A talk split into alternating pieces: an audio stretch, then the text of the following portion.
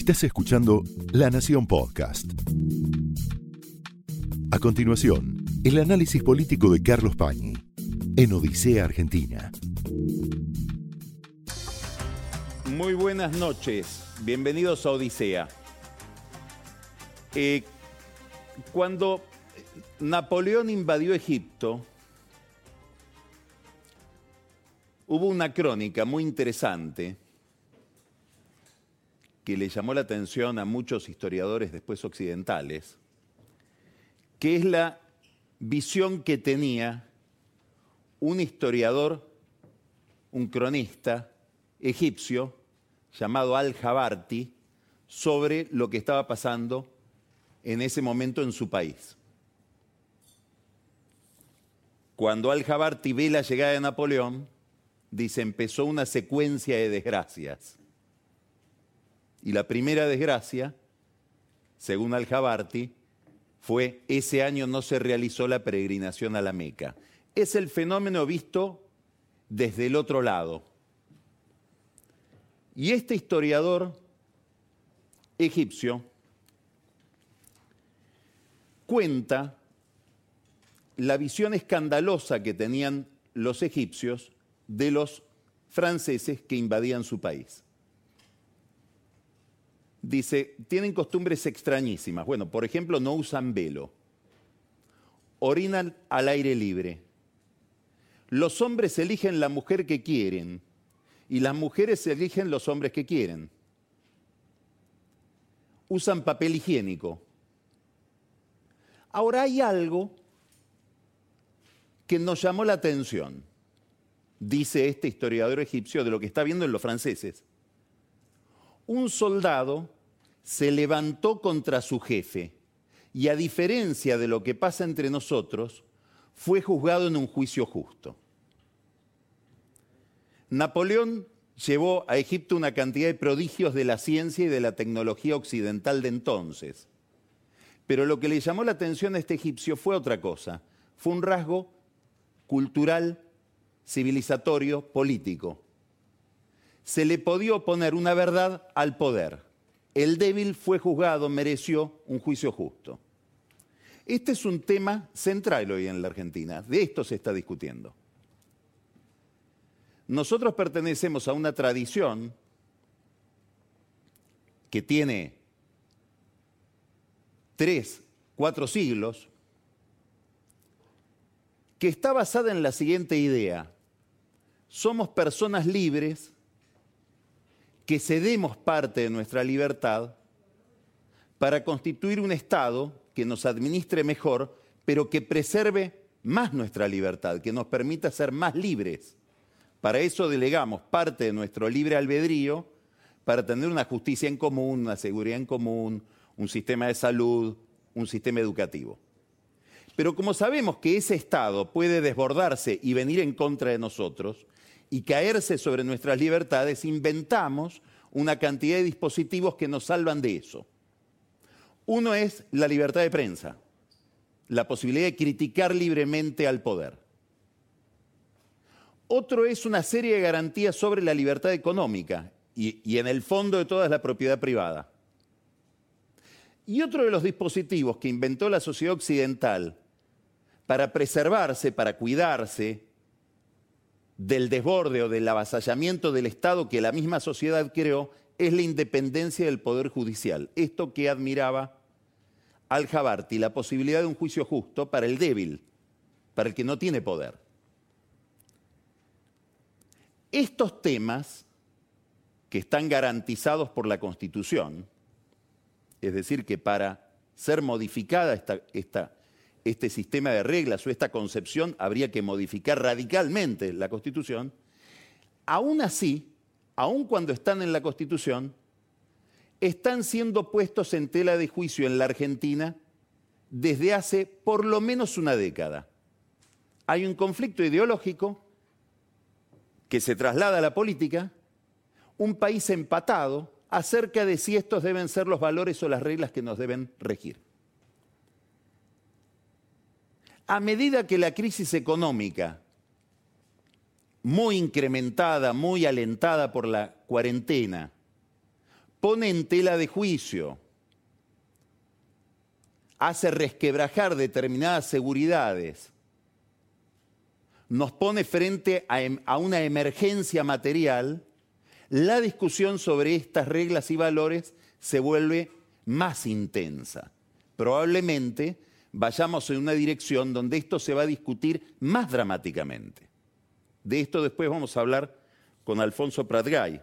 La pregunta es hasta dónde una economía más autoritaria no requiere de una política más autoritaria.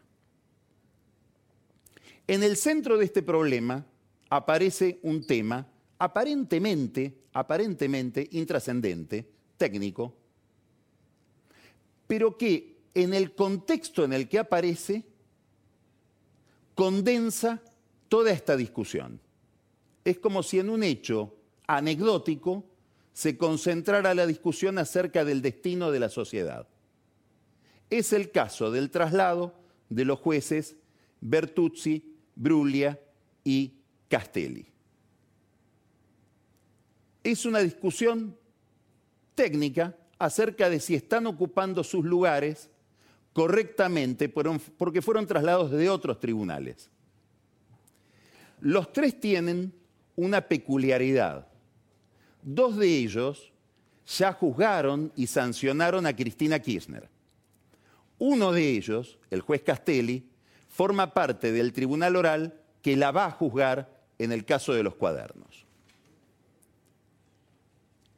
Cristina Kirchner, como presidenta del Senado y como líder inapelable de la mayoría del Senado, los desplazó, siguiendo un procedimiento que está cuestionado en la justicia, pero que además desobedeciendo una acordada de la Corte del año 2018, cuando aparecen todas estas anomalías institucionales ocurren rarezas. Hablamos de la acordada 7, una, sociedad que ya sabe de acordar, con nombre y número las acordadas de la Corte, es una sociedad bastante enferma, porque quiere decir que está poniendo en tela de juicio cosas muy elementales que en otros lugares ni se sabe cuáles son las acordadas de la Corte, porque no se discuten. Acá se discuten. La presidenta del Senado, el Consejo de la Magistratura, la ministra de Justicia, el presidente ignoraron una acordada de la Corte y los reemplazaron. Reemplazaron a jueces que tienen jurisdicción sobre causas en las que Cristina Kirchner está imputada. Para ponerle el sello a este problema, ella no presidió la votación. Los jueces fueron a la justicia, el caso está en la Cámara Contencioso Administrativa. Tiene tres miembros la Cámara.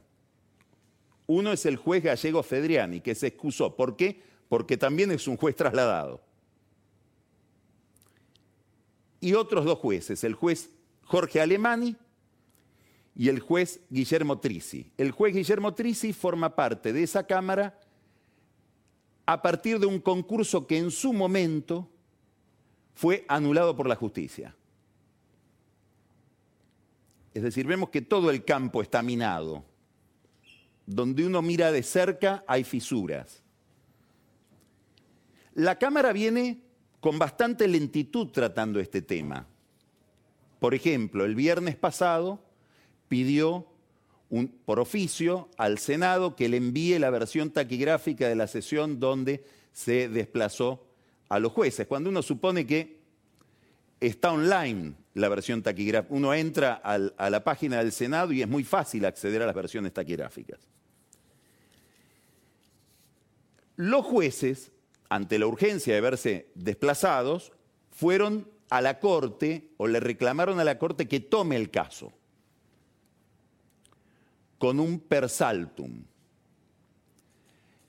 el procedimiento del persaltum fue reglamentado en la Argentina y una ley que lo reguló y es extraordinariamente excepcional, con lógica.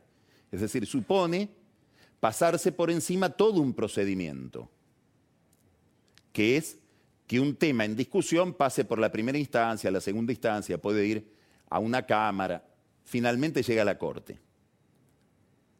Estos jueces quieren que se aplique el persaltum, que fue aplicado solo una vez en, el tiempo en que esa institución está reglamentada, que fue justamente con un tema de reforma judicial, que es la famosa democratización, entre comillas, de la justicia que pretendía Cristina Kirchner, por el cual ataba el Consejo de la Magistratura a la elección presidencial.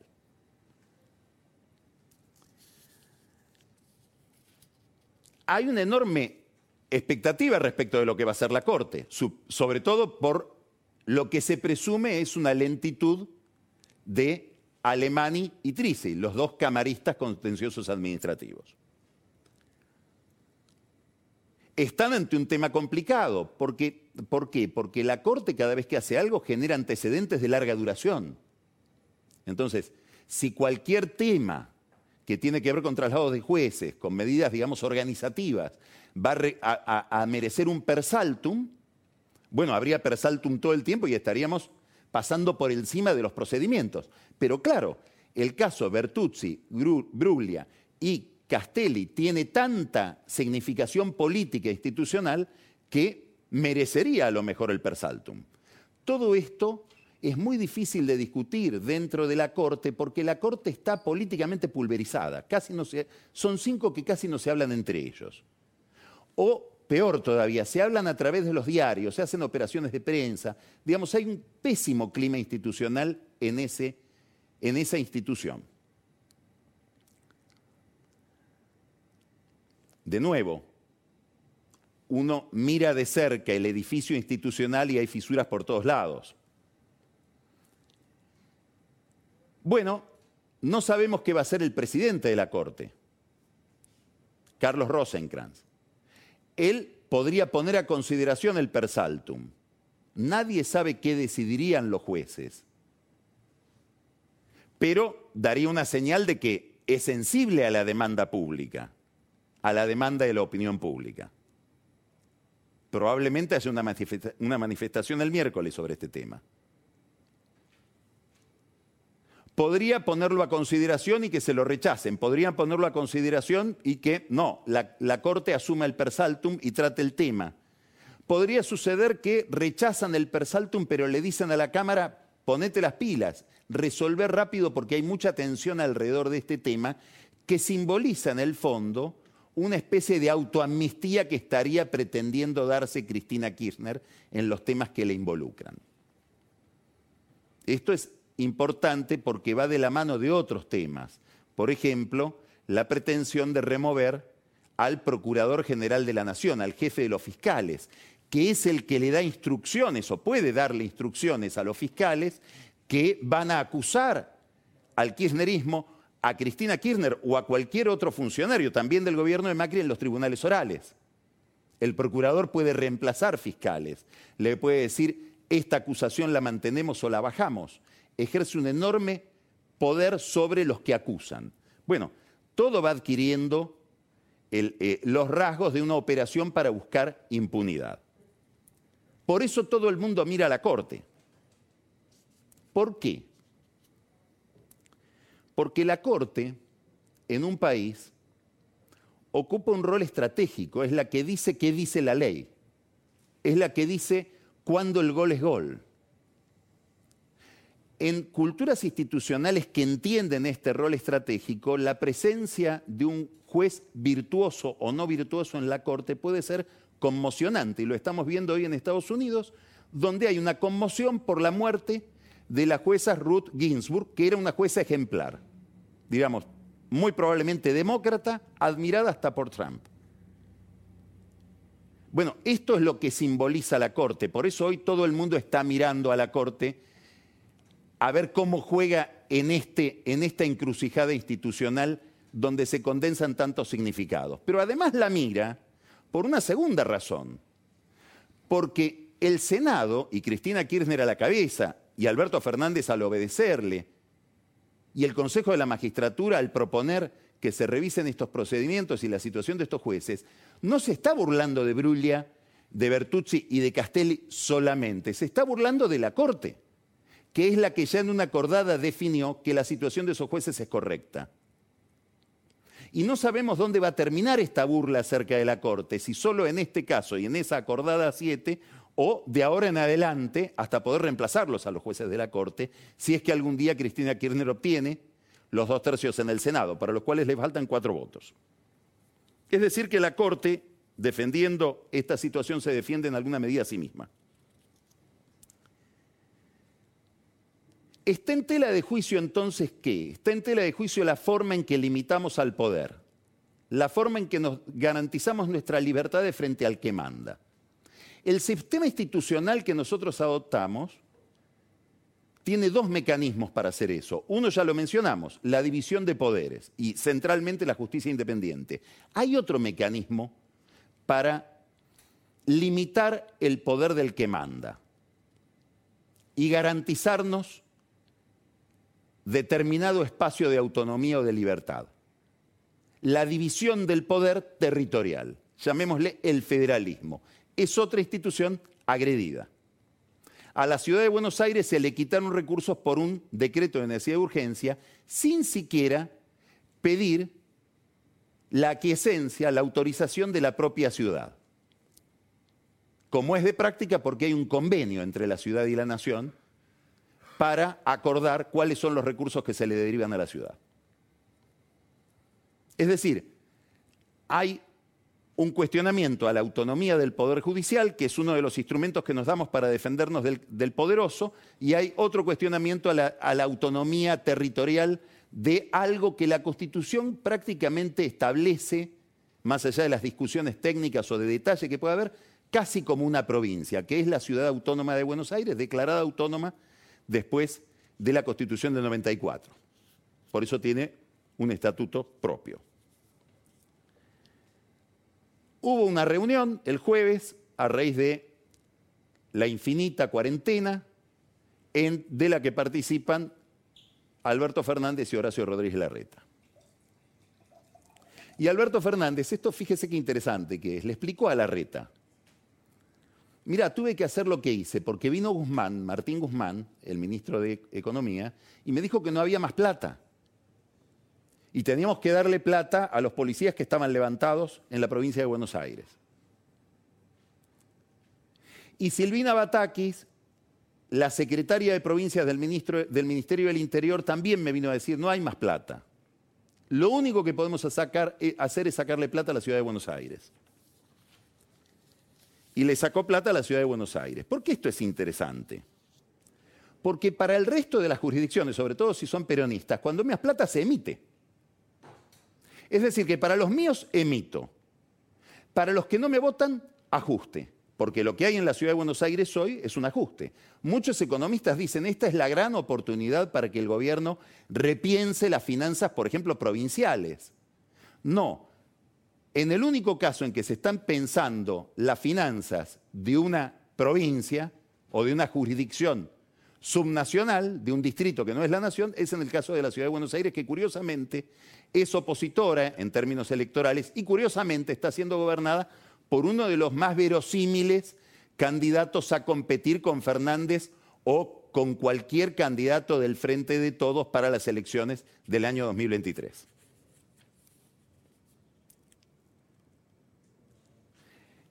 esto de la falta de dinero se va a ir multiplicando. O sea, es un tema muy importante cómo resuelve el Estado la falta de recursos. Por ejemplo, acaba de quebrar, muy importante el dato también, sobre todo para el oficialismo, OSPLAD, la obra social de los docentes, manejada por aliados de Baradel.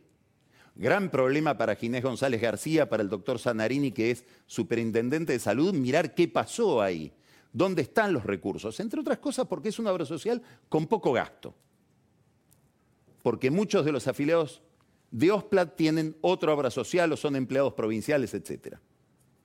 Estamos hablando de OSPLAT ligada a CETERA. CETERA es el corazón gremial del kirchnerismo. El tema entonces de la ciudad también va a la Corte. Este es otro, otro rasgo curioso que está adquiriendo la política. Todos los temas políticos terminan en la Corte porque la política ha perdido capacidad de negociación y de resolución. Curioso, Alberto Fernández le pidió a la reta que no mande la cosa, el, reclamo a la Corte. ¿Para qué vas a ir a la Corte? Como si fuera algo para charlar como dos almaceneros, nada menos que el avance de la nación sobre los recursos de la ciudad. ¿Cómo hace la reta si no va a la Corte para después aumentar los impuestos? Que es lo que va a tener que hacer seguramente. Quiere decir que aparece otro tema en la Corte muy importante, porque en el fondo lo que va a tener que resolver la Corte es si la ciudad es o no una provincia, para simplificar mucho, y por lo tanto lo que hizo Fernández con la ciudad, cuidado, porque lo puede hacer con otras provincias, en un avance muy importante del Poder Ejecutivo sobre el federalismo. Entonces, avanza el Senado sobre la justicia, avanza el Poder Ejecutivo sobre las provincias.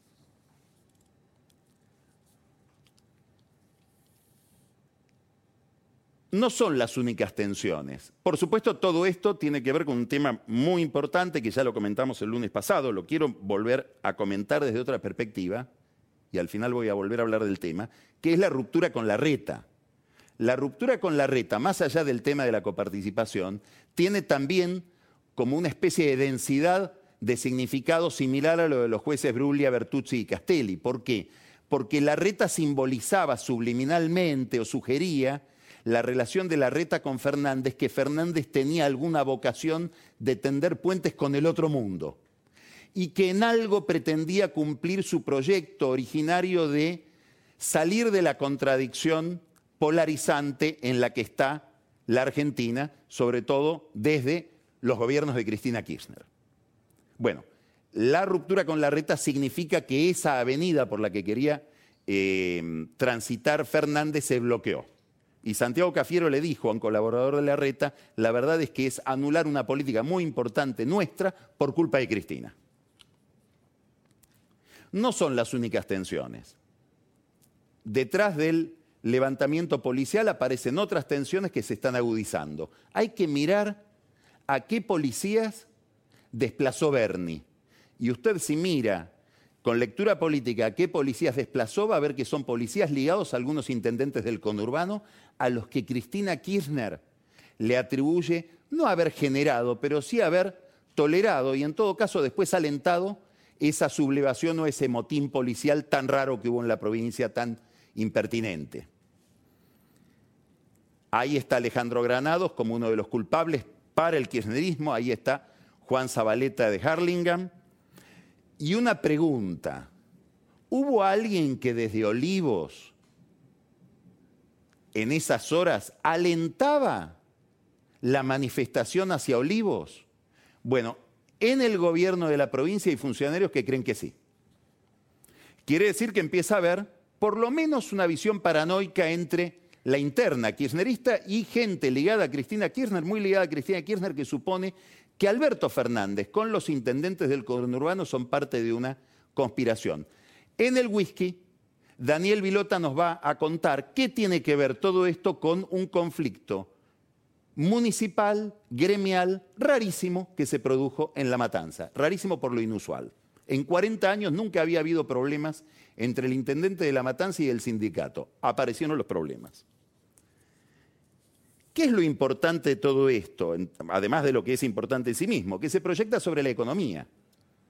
Una de las preguntas que yo tengo para Alfonso es si esta política puede ayudar a resolver una crisis económica como la que tenemos, que se inscribe en un problema de larga duración, que son 10 años de estancamiento de la, economía argentina. Si no estamos ante un primer problema, es como cajas chinas de crisis, una crisis que se va metiendo dentro de la otra.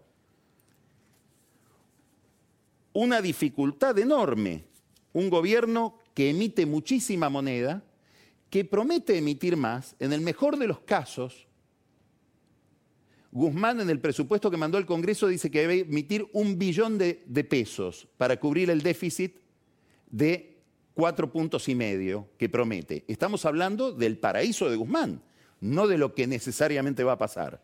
Es decir, que en el paraíso se emiten un billón de pesos, con un problema enorme, que sobre esto le quiero preguntar, insisto, eh, Alfonso Pratgay.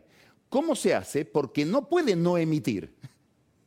es muy difícil imaginar fuentes de financiamiento distintas de la emisión. Ahí es donde se vuelve importantísimo el horizonte que plantea el gobierno respecto de cómo va a salir de un problema que es aparentemente inevitable. Y ahí es donde el conflicto político trabaja muy en contra de la posibilidad de salir rápido de la crisis y de recuperarnos con alguna velocidad.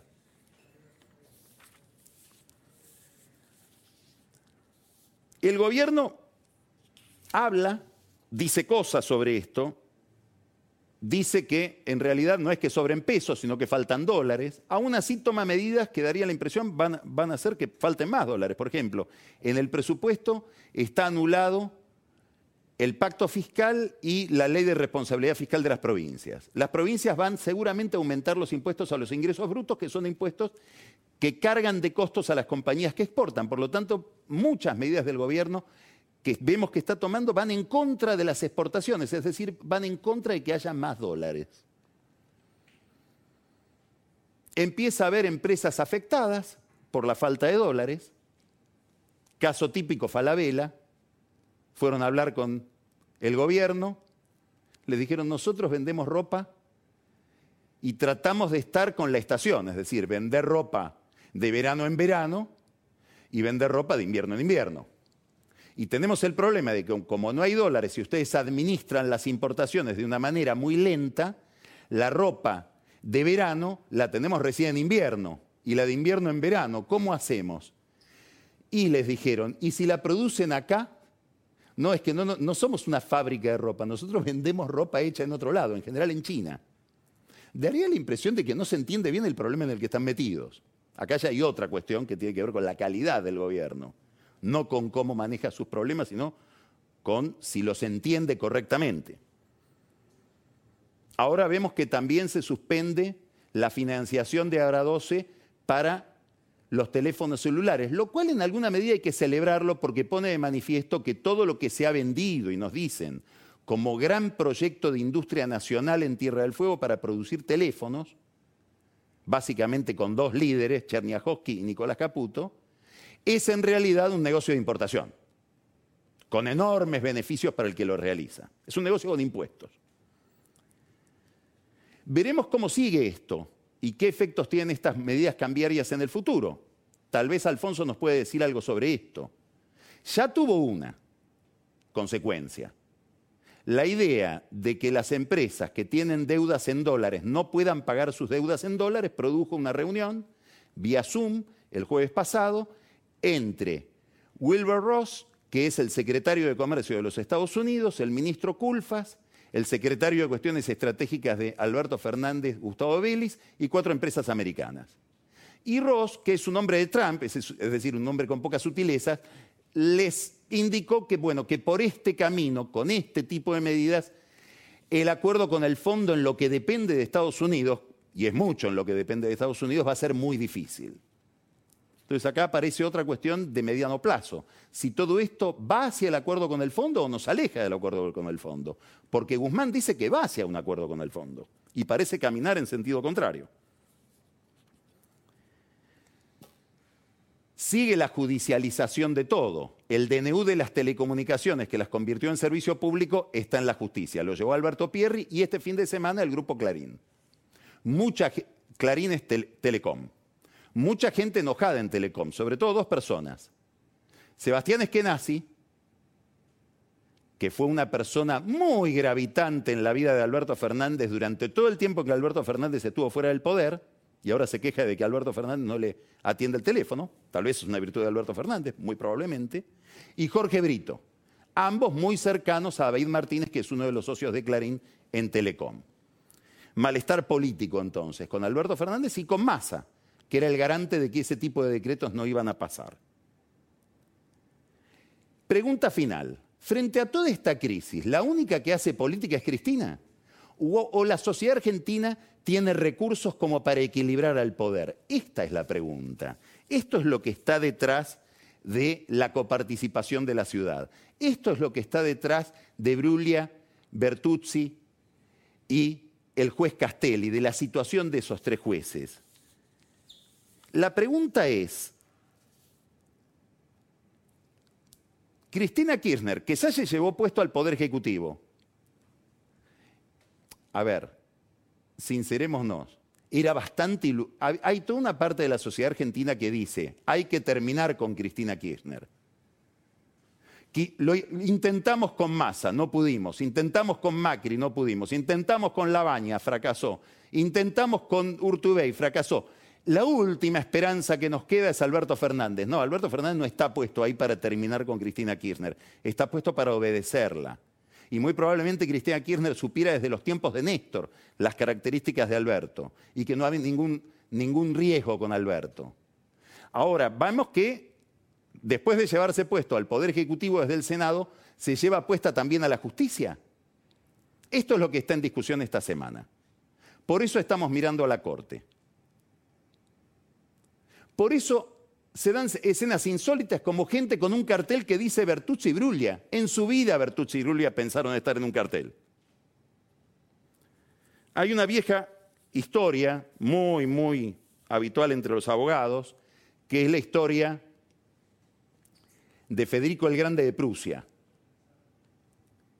uno de los déspotas ilustrados, subrayo déspota. Tenía su palacio Sanssouci y frente al palacio un molinero estableció un molino. Había un molinero, un humilde molinero, David, que tenía un molino y le molestaba el paisaje a Federico el Grande. Entonces le ofreció plata para que lo saque y el molinero dijo, no, el molino es mío. Le ofreció el doble y el otro dijo, no, es que mi, molino es mío, no, no, no me quiero ir de acá.